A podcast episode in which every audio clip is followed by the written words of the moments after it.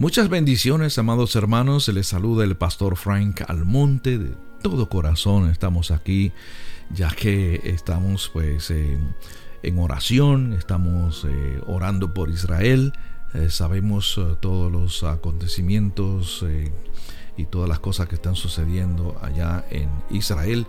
Y bueno, he querido pues un poco ah, apurado aquí pero es importante que nosotros podamos eh, entender un poquito lo que está sucediendo, ¿verdad? Ya que sabemos que hace unos días, en octubre 7, eh, pues eh, ya se levantó lo que es el grupo terrorista Hamas desde la franja de Gaza para así pues atacar a Israel ¿verdad? Y ha sido un tiempo que le llaman como el septiembre 11 de Israel, un tiempo muy, pero muy difícil, un ataque muy inesperado, ya que se hizo en los días donde se está celebrando, ¿verdad? Las grandes fiestas del Señor y ya estaban ya terminando la fiesta de los tabernáculos, donde Israel pues celebra sus fiestas. Eh, religiosamente ellos lo hacen y bueno, se, jamás pues aprovechó el tiempo de quietud ese tiempo y bueno, y se levantó ese, ese, conflicto tan terrible. Y por eso, bueno, pues eh, el domingo pasado yo estuve hablando algo sobre el conflicto. En el Salmo 83, en Lucas 21, está Lucas 24, está hablando el Señor Jesucristo, pues eh, de todos esos conflictos que van a pasar en los últimos tiempos y eso lo que nos eh, da es una alerta de que nosotros tenemos que estar preparados, pero muy, muy preparados. Yo tengo todo listo. Como yo siempre le digo, tengo mis mochilas y tengo mis cosas listas para que en cualquier momento pues el Señor viene y arrebata la iglesia y después viene lo que es el, la venida del Señor que está preparada para que sea en Jerusalén. Y todos estos conflictos, ¿verdad? Eh, están eh, bien claros en lo que es el Salmo 83, donde yo quiero que vayamos leyendo, porque es interesante lo que dice el Salmo 83. Eh, primero dice Lucas, en capítulo 21, que cuando nosotros veamos a Jerusalén rodeada de ejércitos, eh, rodeada de estas naciones que están, ahora mismo vamos a entrar en Salmo 83, que esté rodeada por todas esas naciones y todos esos eh, enemigos de Israel que están a su alrededor, pues cuando ustedes vean a Jerusalén rodeada de ejércitos, sabe entonces que eh, su destrucción ha llegado y entonces los que estén en Judea huyan a los montes y los que en medio de ella váyanse, los que estén en los campos no entren en ella, porque estos son días de retribución para que se cumplan todas las cosas que están escritas, para que se cumplan todas las cosas que están escritas. Fíjese bien, todo se tiene que cumplir como dijo el Señor, la tierra la tierra pasarán, pero mis palabras no pasarán. Hay palabras proféticas que están ahí, eh, ya eso está clarito en el libro de, Zacarías eh, y en todos los, otros eh, versículos fuertes que habla de que Jerusalén es el escenario donde el Señor Jesucristo viene. y el enemigo lo que quiere, escuche bien, muy importante, el enemigo quiere desaparecer a Israel porque él quiere que no haya un pueblo como el pueblo de Dios que le diga Baruch Hashem Adonai, como está especificado en la profecía, porque ese es el pueblo que le va a dar la bienvenida al Rey de Reyes y Señor de Señores, al que traspasaron, pero el enemigo quiere desaparecer a Israel para hacer que Dios quede como un mentiroso de que él no cumple lo que dice. Por eso imagínense qué mente tiene esa, esa asquerosidad, como yo le llamo, esa cosa ¿verdad? Que no tienen eh, ni siquiera ya eh, dignidad de nada, de que se le llame nada.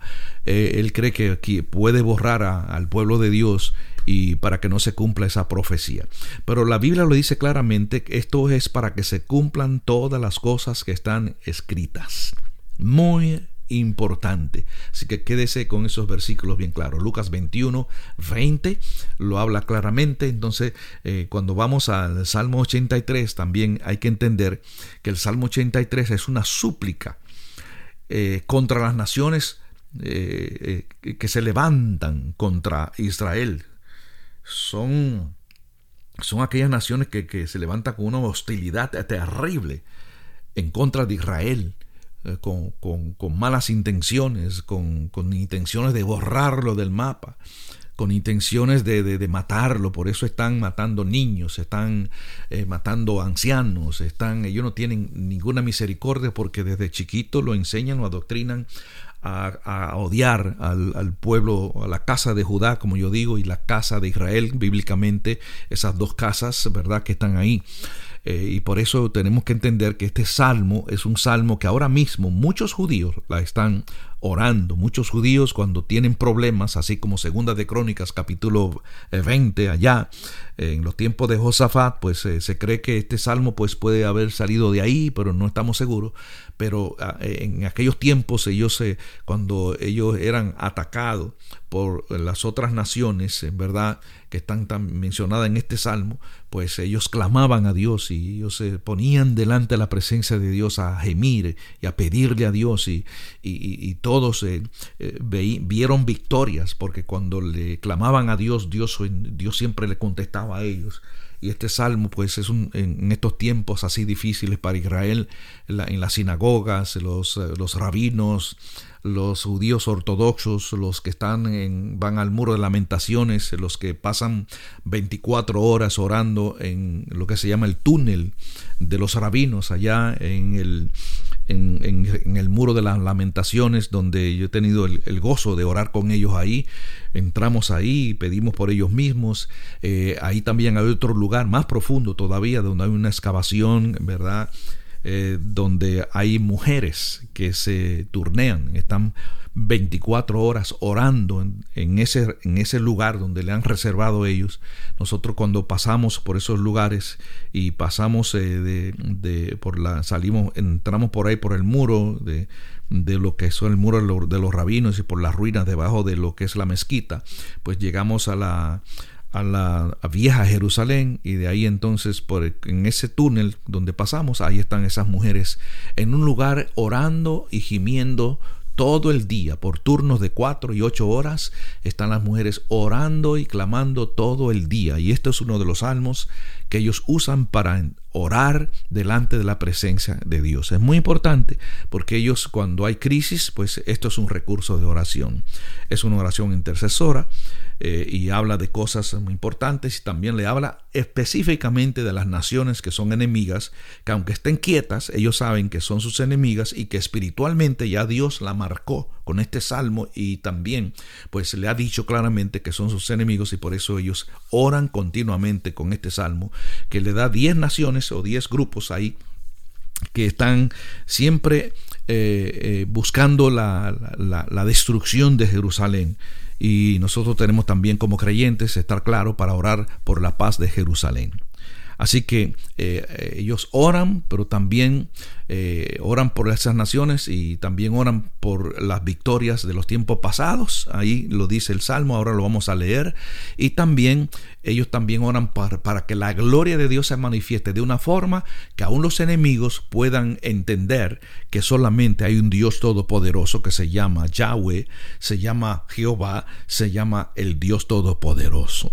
Esa es la oración de todo, de todo esto. El salmista entonces empieza con, con una urgencia, donde él dice, oh Dios, sal de tu silencio, no, no, te, no te quedes inmóvil, no te quedes callado. Qué tremendo, comienzan ellos a hablar, Señor, no te quedes quieto, no te calles, habla, porque cuando tú hablas se, se, se revoltea todo. No te quedes inmóvil, cuando tú te mueves se mueve todo, no te quedes callado. Mira, dice, mira cómo tus enemigos, fíjese bien que ellos le hablan de tú, tú, tú, le hablan, eh, son tus enemigos, no es el enemigo de nuestro, no, es tú, son tus enemigos que se alborotan y tus adversarios que levantan la cabeza y traman un complot contra tu pueblo y conspiran contra tus protegidos. Fíjese bien, tus protegidos. Y dicen, dice el versículo 5, algo muy importante, venid Dicen ellos, borrémoslos de las naciones y no se vuelva a mencionar el nombre de Israel. Ese es el plan del enemigo. Recuerdo que hace unos años atrás en las Naciones Unidas, eh, ahora no recuerdo el nombre del presidente de Irán, que dijo esas mismas palabras. Así, literalmente lo dijo. Nuestro plan es borrar Y tenemos que borrar el nombre de Israel para que no sea llamado jamás, sea llamado jamás Israel. Borrarlo de la tierra. Ese es el plan de los enemigos de Israel, pero no es el plan de los enemigos. Recuerden que nuestra lucha no es contra carne ni sangre, sino que estamos, estamos peleando contra principados y huestes celestiales de maldad, en las regiones de maldad. Israel tiene sus enemigos y el enemigo pues eh, es el que eh, tiene todo eso saturado ahí en lo espiritual. Recuerde cuando Daniel oraba, Daniel oraba, pero eh, oró y, se levantó el príncipe de Persia, el príncipe de aquí, el príncipe, los principados se, se mueven cuando hay un hombre que comienza a orar. Por eso es que tenemos que orar por la paz de Jerusalén. Pero fíjese bien que la guerra fue espiritual.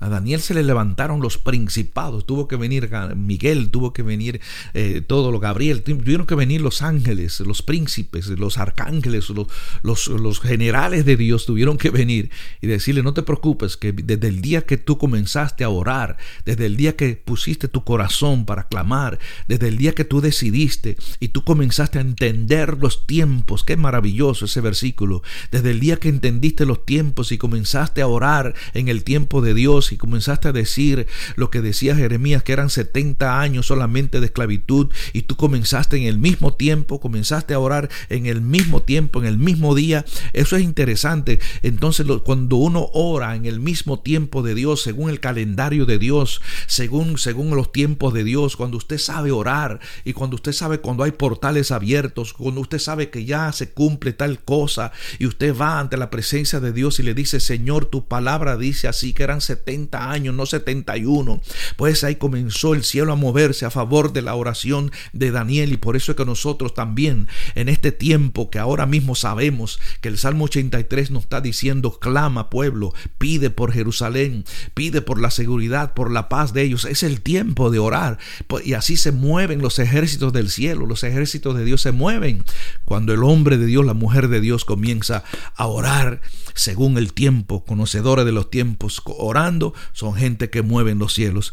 Y así ellos comienzan a hablar claramente diciendo, Señor, Señor, no te quedes inactivo, no te quedes en silencio, no te quedes inmóvil, no te quedes callado. Mira tus enemigos que se alborotan, tus adversarios que levantan. Padre, y ellos quieren, mira lo que dicen, borrémoslos de las naciones y no se vuelva a mencionar el nombre de Israel como un solo hombre. Todos han conspirado y se han aliado contra ti. Fíjese bien que es a él que le están diciendo, es contra ti, no es contra nosotros. Porque todos sabemos que el que se levanta en contra de algo que le pertenece a Dios, el pueblo de Dios, sea Israel, sea la iglesia, tiene problema con Dios. Saulo se puso en metió en problema con Dios cuando perseguía a la iglesia y el Señor le dijo, ¿por qué me persigues? Ya tenemos eso claro.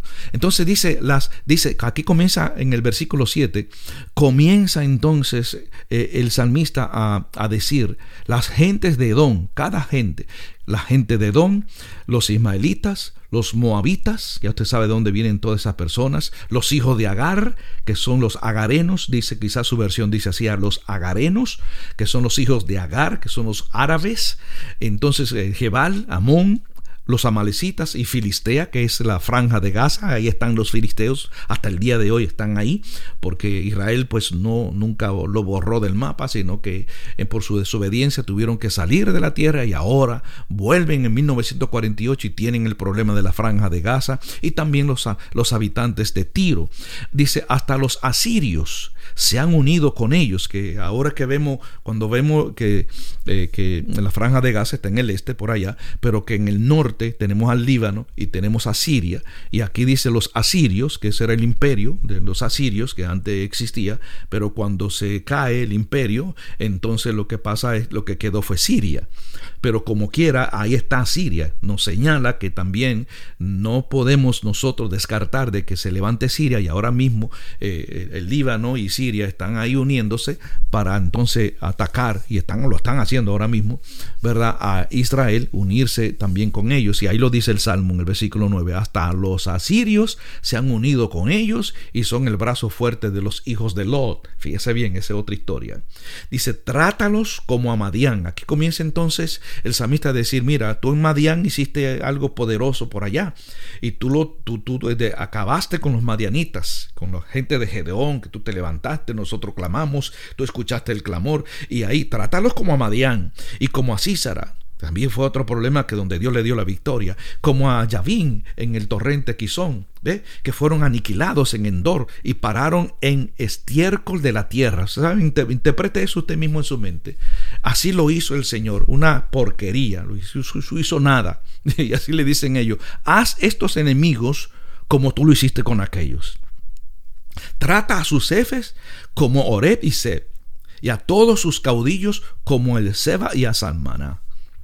Ellos habían dicho, adueñémonos de los campos de Dios. Fíjese bien, bien qué atrevidos son. Adueñémonos de todo lo que dicen que es de Dios, porque eso no es de Dios. ¿Qué Dios ni Dios? Vamos a adueñarnos de los campos de Dios. Son tremendos, son cara dura, como dicen en algunos países. Oh Dios mío, dice, hazlos polvo en remolino, como la paja al viento, como el fuego que devora la selva, como la llama que abraza las montañas. Persíguelos así como tu tormenta, llénalos de terror con tu huracán. ¡Qué tremendo! Cubre sus rostros de vergüenza para que busquen, oh Señor, tu rostro, y queden avergonzados y aterrados para siempre, y perezcan con un final ingominioso, dice esta versión. Así que el plan aquí es de que Dios lo defienda, pero que también sus enemigos conozcan que no hay otro Dios, que hay un Dios todopoderoso, un Dios que pelea contra todas esas eh, naciones enemigas de Israel, eh, eh, un Dios que siempre está pendiente a su pueblo y que nunca ha perdido una batalla y que ellos saben que su Dios, cuando nosotros ponemos la confianza en Él, pues la palabra final la tiene nuestro Dios con su poder, con su gracia. Así que, amados hermanos, la Biblia manda que nosotros tenemos, como dice el Salmo 122, versículos 6 a 9, que pedir por la paz de Jerusalén. Cuando pedimos la paz por Jerusalén, dice y dice, sean prosperados los que te aman. Cuando nosotros oramos por Jerusalén, entonces nosotros vamos a tener prosperidad. Puede haber guerra en cualquier lugar. Puede haber guerra por allá, por aquí, Ucrania, que hay Rusia, que allá se pelean y se levantan, pero mire, pasan, pueden pasar muchas cosas. Pero cuando sucede algo en Jerusalén, el mundo entero está en tensión el mundo entero entra en pánico. ¿Por qué? Porque si no hay paz en Jerusalén, no hay paz en el mundo. ¿Por qué? Porque es la ciudad de Dios. Es la Jerusalén, el escenario de Dios, es el reloj de Dios para nosotros.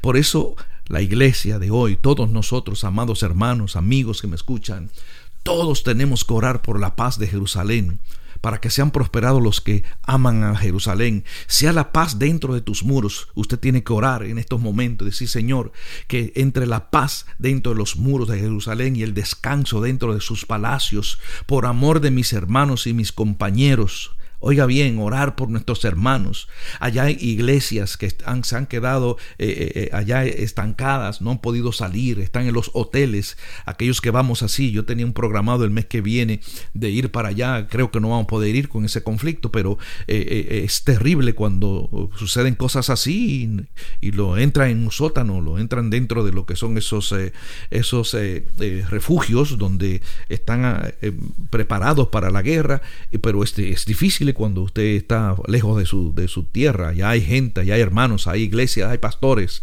E, igual que los pastores de Jerusalén. Si tengo comunión siempre con los pastores de allá. Eh, uno de Beshiva que siempre me manda. Hay fotos que no se pueden ni poner en, el internet de tan terribles que son. Él me la envía y, me da mucho, por mucho, mucha congoja cuando lo veo. Y es terrible. Por eso tenemos que orar por los pastores que están allá, los ministros que están allá, los que están de visita.